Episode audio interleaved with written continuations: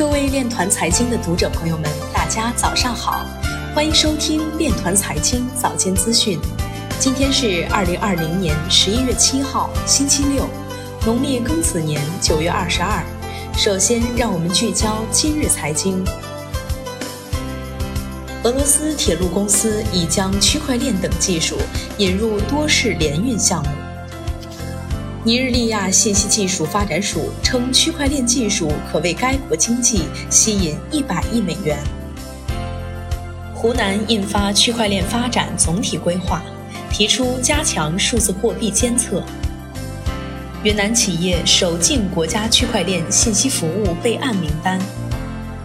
比特币基本面市场供给逐步减少，加密推文对加密货币的价格没有太大影响。中国证券报表示，区块链正在与保险业加速融合。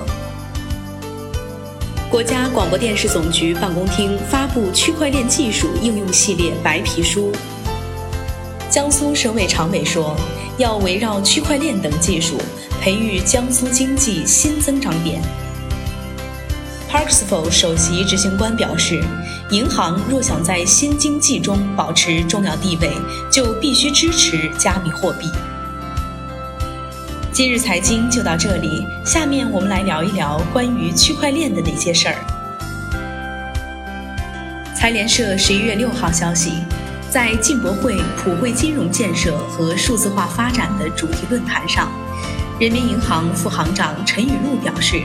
下一步要充分利用好大数据、区块链等新技术，加快推动非信贷类征信信息充分共享，包括大力推动政府数据开放共享和企业化运营，完善数据采集的标准和规则，推进市场化征信机构之间的信息的互联互通。